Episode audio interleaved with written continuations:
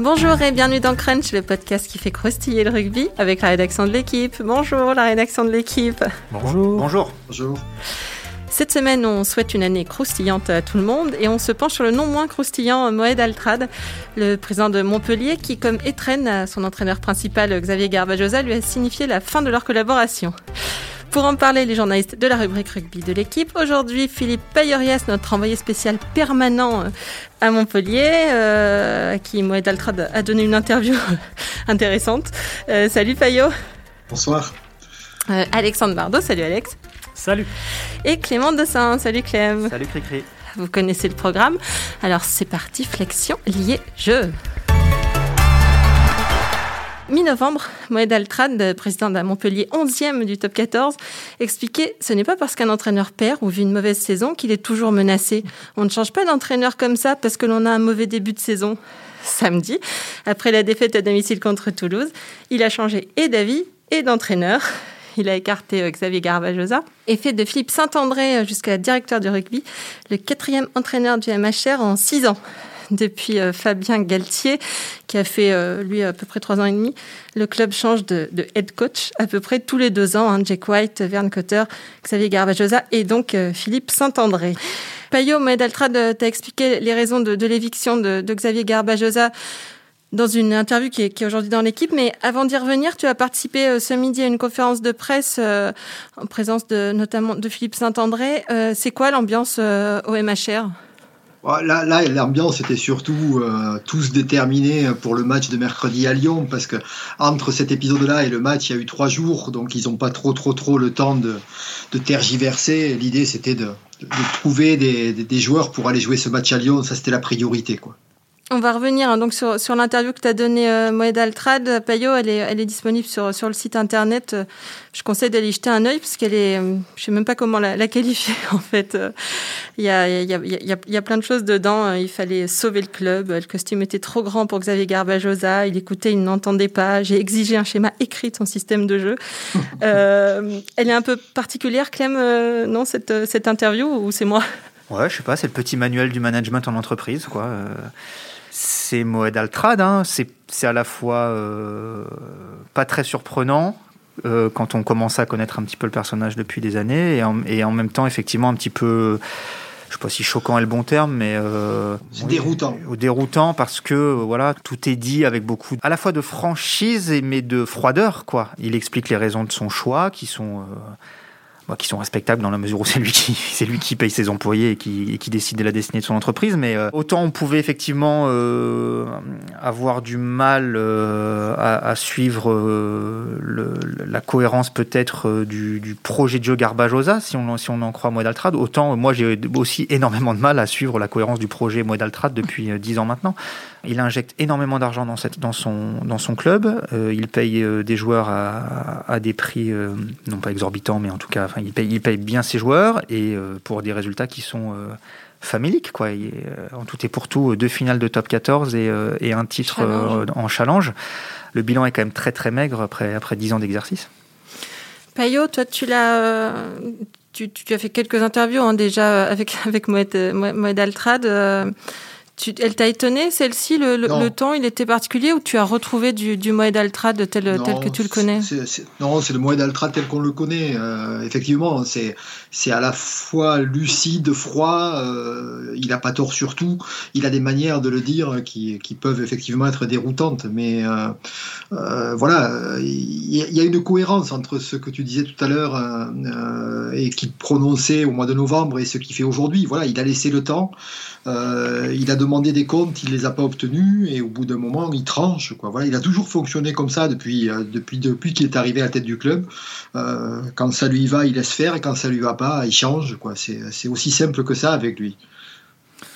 Moi, ce qui me frappe, c'est que justement, en fait, c'est qu'il a toujours fonctionné comme ça et qu'il continue de fonctionner comme ça. Avec euh, Moed Altrad, j'ai l'impression qu'on est face à un chef d'entreprise qui a extrêmement bien réussi dans les affaires, comme d'autres entrepreneurs qui sont présents à la, tête de, à club du top 14, qui essaie d'appliquer à son club des méthodes d'entreprise, on va dire, qui euh, se retrouvent euh, en échec, mais qui ne s'adaptent pas. Il y a d'autres entraîneurs, d'autres présidents, je veux dire, de top 14, qui sont des patrons d'entreprise, qui ont compris que un club de rugby, ça ne gérait pas comme une entreprise classique. Il y avait une part d'humain.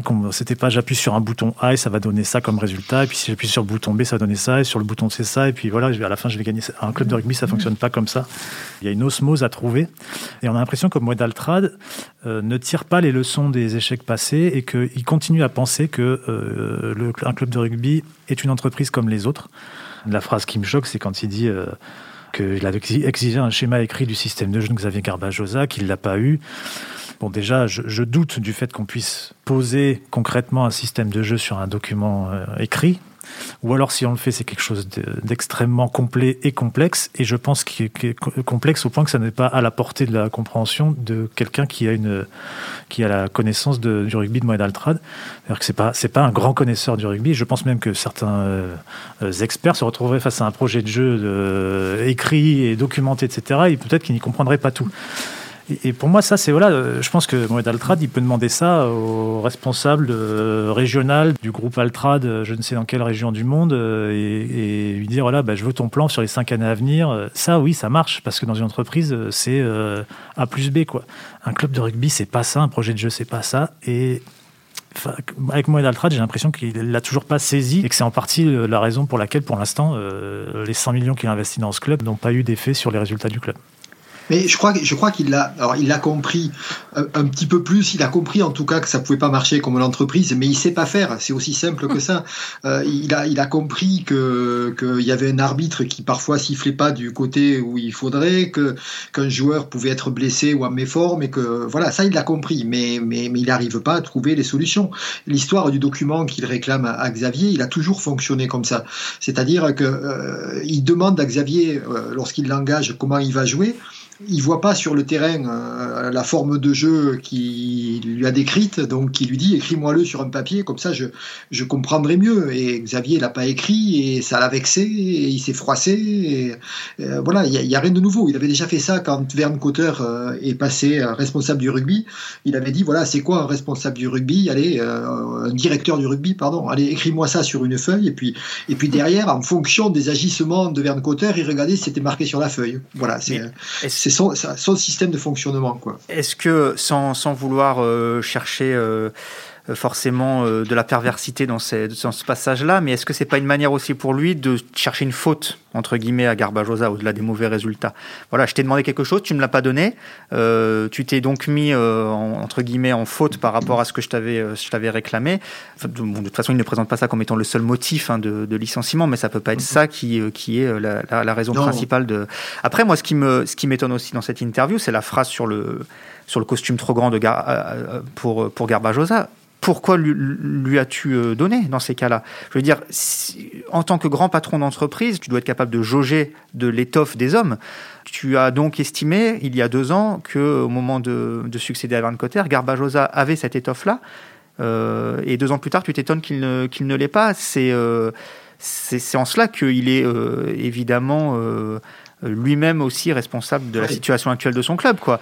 Il, a quand même, il a quand même eu sous la main euh, et je ne mets pas encore Xavier Garbajosa dans, pardon, cette case-là, même si euh, je pense que c'est un, entraîneur de talent, ou en tout cas quelqu'un qui, euh, qui, maîtrise bien le, le, jeu et que je suis persuadé qu'il peut faire de, de grandes choses. Peut-être pas dans ce contexte-là, on verra peut-être à l'avenir dans un autre club, mais entre Fabien Galtier, dont, on, dont on ne présente plus le pédigré aujourd'hui et dont on voit qu'il qu'il a des idées qui fonctionnent, Jack White, qui a quand même été champion du monde, Verne Cotter qui a réussi à des choses euh, exceptionnelles à Clermont euh, et, euh, pas trop mal en, équipe d'Écosse. Il a quand même eu sous la main parmi les, les, tout meilleurs managers ou, ou, head coach du monde, quoi. Mm-hmm. Pas seulement de France, du monde. La greffe n'a jamais pris. Je veux bien que, que ça ne prenne pas une fois, quand ça prend pas deux fois, quand ça prend pas trois fois, quand ça prend pas quatre fois, il faut aussi se poser des questions sur le socle sur lequel la greffe est censée prendre, quoi. Tout ce que tu dis est vrai. Ce, matin à la conf, il y a, y, a, y a, Benoît Payog qui est venu également et euh, je, pense qu'ils l'ont envoyé à chaque fois qu'il y a eu un changement d'entraîneur. Donc il est arrivé, il était dépité ce matin. Ça va être lui un encore jour. Moi.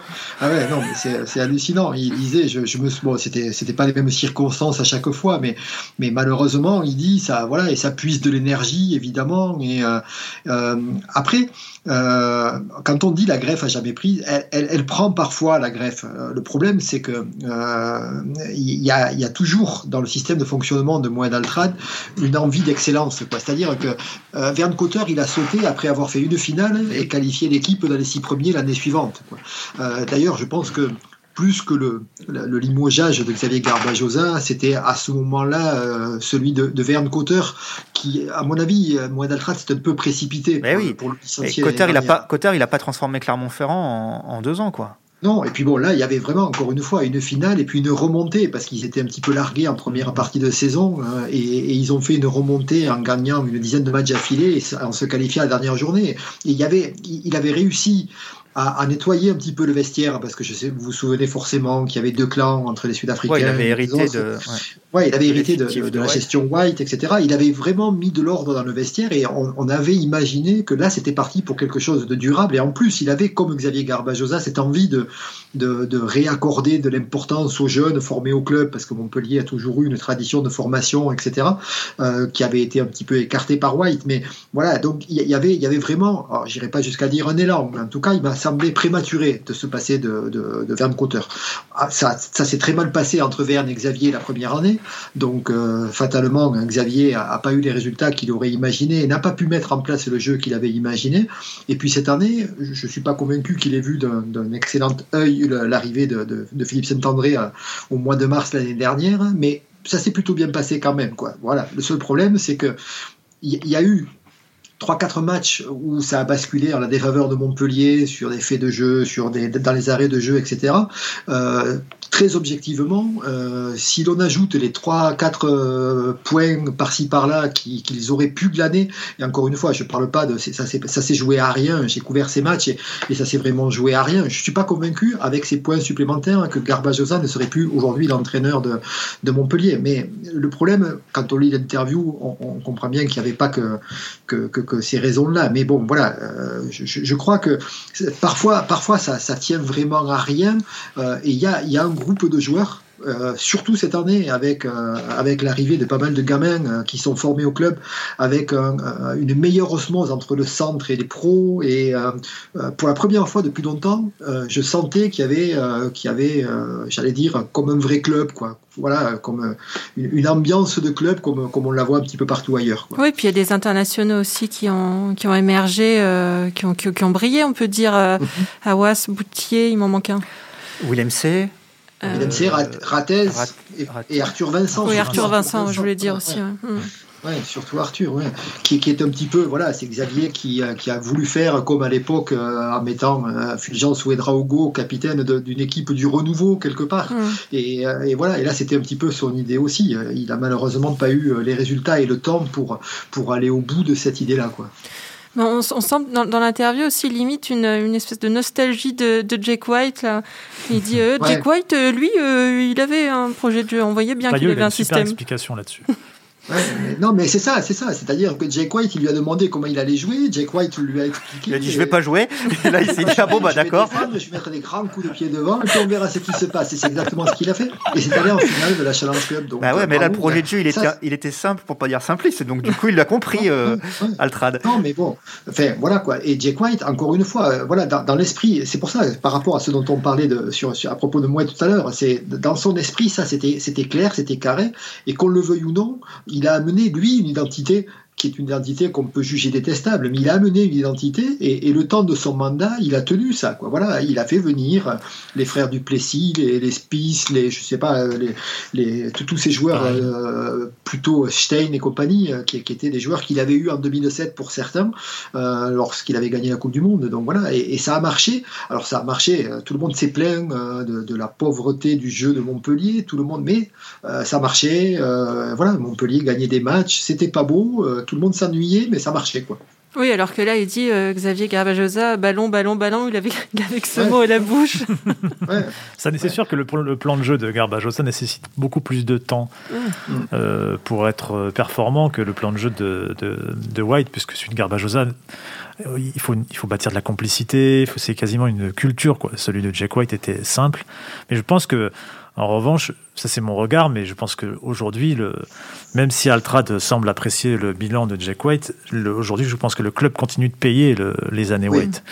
Euh, par le, recrutement, euh, le coût de certains joueurs, la culture qui s'est installée, ou, ou, l'absence de culture, je ne sais même pas comment définir ça, mais... mais euh, la culturation peut-être. Ouais, voilà, c'est ça. Du club à un moment. 2021, c'est pas fort. voilà. Un mot de quatre syllabes. Verne Cotter a eu du mal à faire la transition, à amener à, mettre en place le jeu qu'il souhaitait parce qu'il n'avait pas les joueurs pour ça, et c'était des joueurs de l'époque Jack White. Euh, Garbajosa, on retrouve un peu la même chose avec des joueurs d'époque Jack White. Il y en a beaucoup moins, certes, mais il y a des joueurs euh, vieillissants. Euh, ceux qui restent sont des joueurs vieillissants et, clairement en interne, euh, ce qui remonte, Payot en a eu écho, j'en ai eu écho, aussi, c'est qu'il y a une partie de l'effectif qui qui ne bosse pas assez, qui est, qui est dans un confort, qui est dans un dans la certitude, également que de toute façon, euh, c'est pas eux euh, qui seront en danger au final, mais leur, leur entraîneur. Tout ça fait que cette équipe, ce club n'arrive pas à se sortir du marasme. Quelque part, le, Montpellier d'aujourd'hui, c'est le stade toulousain de la fin de mm. Guinoves et de la première année de, Xavier Garbajosa, avec euh, des joueurs vieillissants. Du Gomola. du Gomola, pardon. Mm. Avec des joueurs vieillissants, moins dans la culture toulousaine. Et, euh, la, chance et la force du stade toulousain, c'est d'avoir été capable de trancher, c'est-à-dire de, de, ne plus prolonger certains joueurs euh, qui étaient en, bout de course, qui correspondaient plus au jeu, et puis de pouvoir compter sur un réservoir fort euh, et, de, et, de, revenir à la culture toulousaine. Et c'est à ce moment-là qu'on a vu ressurgir, ben, euh, on a vu surgir Ntamak, euh, Ramos, etc. Oui, il a fallu tenir la première, première saison la, du La première saison avait été très compliquée. Il prenait des, des, sauts de caca un peu de partout. Oui, oui. Il prenait quelque part, Mola, il était dans la situation de garbage aujourd'hui, c'est-à-dire qu'il essayait de faire jouer au Stade toulousain un jeu que les jeux que l'effectif n'était pas en mm. mesure de jouer puisqu'on on était sur la fin de Fritz, Albacete, etc. C'était plus dur pour Sensu, Johnston, Steenkamp. On pouvait pas jouer, euh, on pouvait plus jouer avec ces joueurs-là le jeu du Stade Toulousain. Mm. Et, heureusement pour le Stade Toulousain, et, euh, ça s'est arrêté au bout d'un an. Enfin, une partie de cet effectif-là est partie et puis euh, et, sont arrivés les, les, les, ceux qui font aujourd'hui les beaux jours de ce club-là à Montpellier la transition ne se fait pas et je crois que malheureusement, il n'y a pas aujourd'hui un centre de formation capable de fournir euh, Ntamak euh, et consorts, ou en tout cas peut fournir quelques joueurs, mais pas une densité euh, telle que celle du Stade toulousain, puisque le Stade toulousain est marchand, enfin on les compte plus quoi. Je rebondis là-dessus, toi tu parles du Stade Toulousain. Moi, cette équipe, cette année, et on, on, en parlait ce matin avec, avec les confrères, et c'est ceux qui nous faisaient peur. Elle me fait penser à, Perpignan de, de 2014-2015, quand ils descendent en Pro D2. C'est une équipe, euh, il y avait quoi? Il y avait Vahamina, il y avait, euh, il y avait Lopez, il y avait, euh, il Guitoun, il y avait tous ces joueurs-là. ils perdaient match après match, et tout le monde disait non, ça va passer, c'est bon, avec cet effectif-là, jamais ils descendront. Et puis, irrémédiablement, ils se rapprochaient du bas, et puis ils ont fini par décembre. Quoi.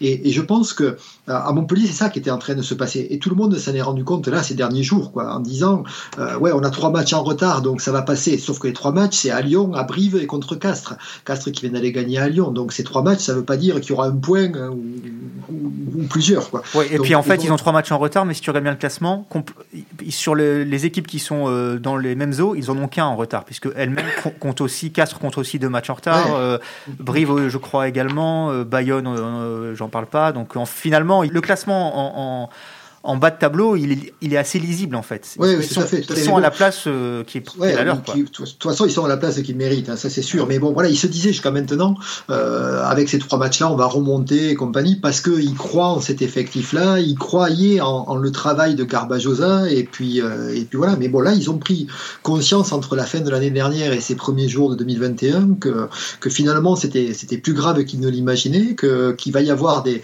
des, des, des, grosses échéances à venir avec des, matchs pendant le tournoi qu'il n'avait pas peut-être anticipé, des matchs pendant le tournoi avec des joueurs qui seront donc absents alors qu'ils auraient été présents si les matchs s'étaient joués en temps et en heure. Donc voilà, il y, a des blessés, il y a tout ça, ça devient compliqué et ils en ont enfin pris conscience.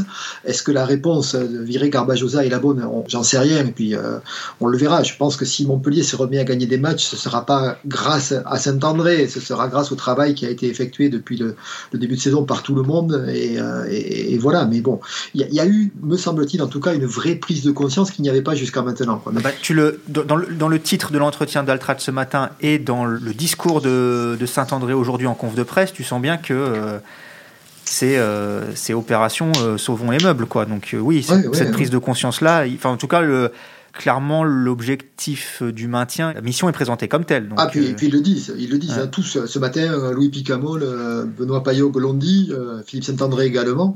Benoît Payot a dit autre chose aussi qui, m'a frappé. Et il a dit on peut entendre tout ce qu'on veut sur notre président, sur notre entraîneur, sur notre staff, etc.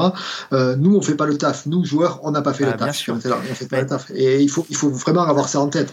Parce que pour le moment, effectivement, ils sont pas au niveau doivent être. C'est bien de le rappeler quand même. Quand tu vois l'effectif dont disposé, euh, qui est celui du MHR, avec toutes les limites euh, qu'on a évoquées précédemment pour, pour coller à un style de jeu et, qu'a évoqué Alex, malgré tout, il y a du matos dans cette équipe, il y a vraiment des joueurs de talent, et partout, dans toutes les lignes. Euh, il n'y aurait pas sinon, ils sont combien? Ils sont 6 en équipe de France aujourd'hui, ce qui est sans doute un record dans l'histoire de ce club.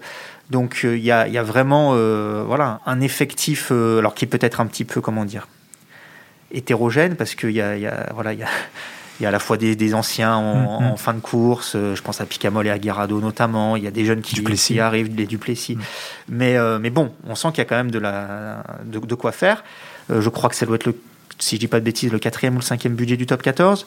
La masse salariale, ça ne doit pas être, pas être loin d'être la première. Donc, euh, ce club n'a évidemment rien à faire en 13e position du top 14, ça c'est clair. Et que, et que donc, du coup, partant de là, le constat fait par Altrad, il peut se comprendre. C'est-à-dire, voilà, mon club n'est pas à la position qu'il devrait être. Je, je trouve une solution. Est-ce que c'est la bonne? Ça, effectivement, c'est une autre question. Mais je, je, vire l'entraîneur parce que ça fonctionne pas. Comme ils ont dit ce matin, en fait, euh, le, sincèrement, il n'y avait pas d'autre solution euh, aujourd'hui euh, sauf à considérer que Xavier Garbajosa continue l'aventure, euh, que, de mettre Saint-André à sa place. Il n'y avait pas d'entraîneur de, libre pour le moment capable de venir et de tout changer en si peu de temps avec, avec la crise que l'on connaît, etc. Donc euh, voilà, les, joueurs en tout cas n'avaient pas, pas l'air surpris, ils s'y attendaient à ce qu'il y ait un changement. la question c'était, à la limite, c'était est-ce que Saint-André va venir au-dessus de Garbajosa et Garbajosa s'occuper de, de l'animation offensive ou est-ce que Garbajosa va simplement sauter. C'était ça. Mais quand, quand Moed Altra dit euh, j'avais pas de résolution sur, sous la main, ouais, ça, au moment où on parle, il n'y avait pas forcément d'autres. Maintenant, je l'ai eu hier au soir, si ça se trouve, euh, dès aujourd'hui, euh, il, a, appelé 15, 15 entraîneurs. Mais, mais en tout cas, voilà, il n'y avait personne pour le moment. Quoi. C'est pas une sorte de cadeau empoisonné quand même là pour Philippe Saint-André, euh, ce qui lui arrive? Moi, je trouve un peu. Il était dans un rôle confortable, c'est pas le mot, mais quand on est directeur du rugby, on est moins, on est un peu comme Leonardo au, PSG, quoi. On est moins en danger. Leonardo, il peut faire sauter Tourelle. Tourelle, il pouvait pas faire sauter Leonardo. Mais là, c'est un peu, si je caricature, caricature c'est un peu ça. Ben maintenant, Philippe Saint-André va se retrouver au contact du terrain.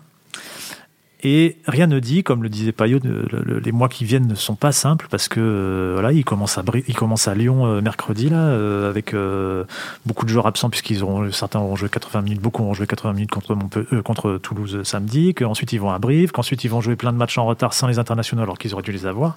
Enfin, l'enchaînement est, pas simple. Et donc, rien ne dit que le club va se redresser, et peut-être même que la situation peut empirer. Je le souhaite pas pour eux, mais c'est une, éventualité. Et, là-dedans, je pense que le, Philippe Saint-André peut y laisser un peu d'autorité, de, crédit, mm. euh, et que si aujourd'hui Modaltrat dit euh, il sera directeur du rugby, euh, il redeviendra directeur du rugby à, la fin de son mandat, bah, je je, je sais pas s'il faut le croire. Il sera pas directeur du rugby en Pro D2, hein. ça c'est une certitude. Donc si jamais le, dans, dans l'éventualité d'un scénario mm. catastrophique, mm. je vois pas comment PSA pourrait, si jamais le club descend, conserver son son poste. Donc Moi, il y a deux je choses. Pense, je, pense qu'il n'y a que ce scénario qui peut le fragiliser. Parce que, en fait, euh, voilà, s'il termine entre la, dixième et la, et la douzième place, euh, derrière, euh, il reprend son poste de directeur du rugby. Et à mon avis, il n'y aura, pas, il y aura pas de. Voilà, on, va tout mettre sur le dos de la crise, sur le dos du mauvais début de saison de Garbajosa, et puis, et puis ça passera comme ça. En revanche, s'il descend, là, il a tout à perdre, effectivement. Moi, il y a quand même deux choses qui me frappent. D'abord, la, la, première, c'est dans l'interview d'Altrad. C'est le comment dire, le peu d'enthousiasme qu'il met et le peu d'encouragement euh, à, la nomination de, PSA. il, que dit, clairement, j'avais personne d'autre sous la main. J'avais personne d'autre sous, la main. Et, surtout, euh, en gros, euh, même Saint-André ne m'a pas donné satisfaction jusqu'à présent. C'est-à-dire qu'il faut quand même rappeler qu'il y a eu un, premier épisode en cours de saison où Saint-André s'est rapproché du terrain. Mm. Garbajosa était déjà un peu sous tutelle, on va dire, et, et que sur cette, cette mission-là, il le dit tel quel, hein, Altrad. Enfin, il, dit qu'il estime que, que, PSA a, échoué, quoi. Donc, puis il n'a pas voulu lui faire un dessin non plus du système de jeu. Donc il arrive, euh, il, arrive clairement pas en terrain conquis. Ça, c'est la première chose qui me frappe.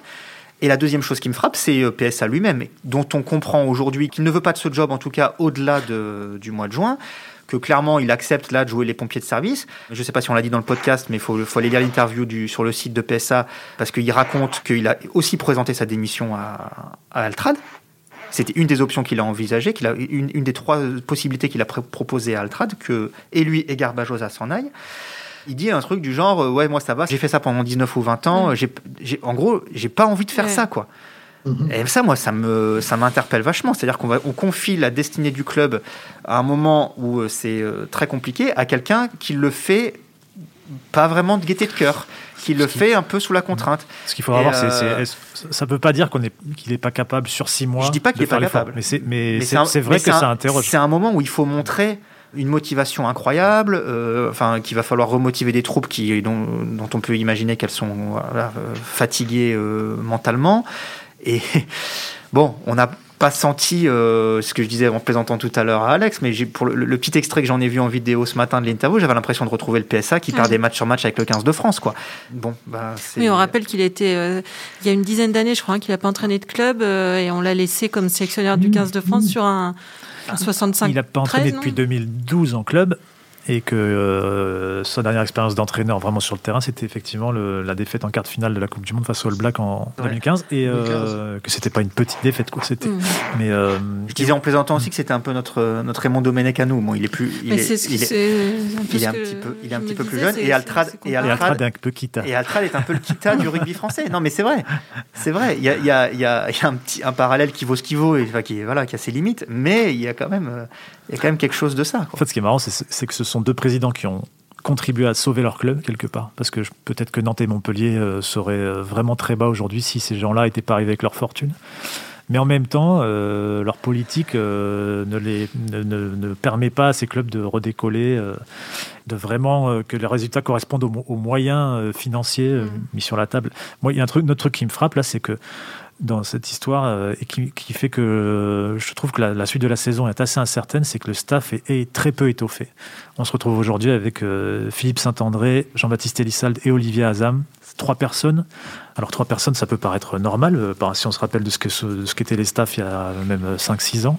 Mais aujourd'hui, aujourd'hui, les staffs sont étoffés avec des spécialistes de la touche, des spécialistes de la mêlée, des spécialistes de des zones de collision, des zones de collision, de machin, de la défense, de du jeu offensif et, du jeu au pied, etc. Là, c'est un petit staff. Apparemment, ce matin, ils ont dit qu'ils allaient essayer de concerner davantage les, joueurs, c'est ça, euh, les, enfin, les cadres Ouais, ils ont essayé de redéfinir un petit peu euh, quels pouvaient être les, joueurs cadres, moteurs sur cette fin de saison. Donc voilà, ils vont essayer de, de, de, mobiliser les énergies.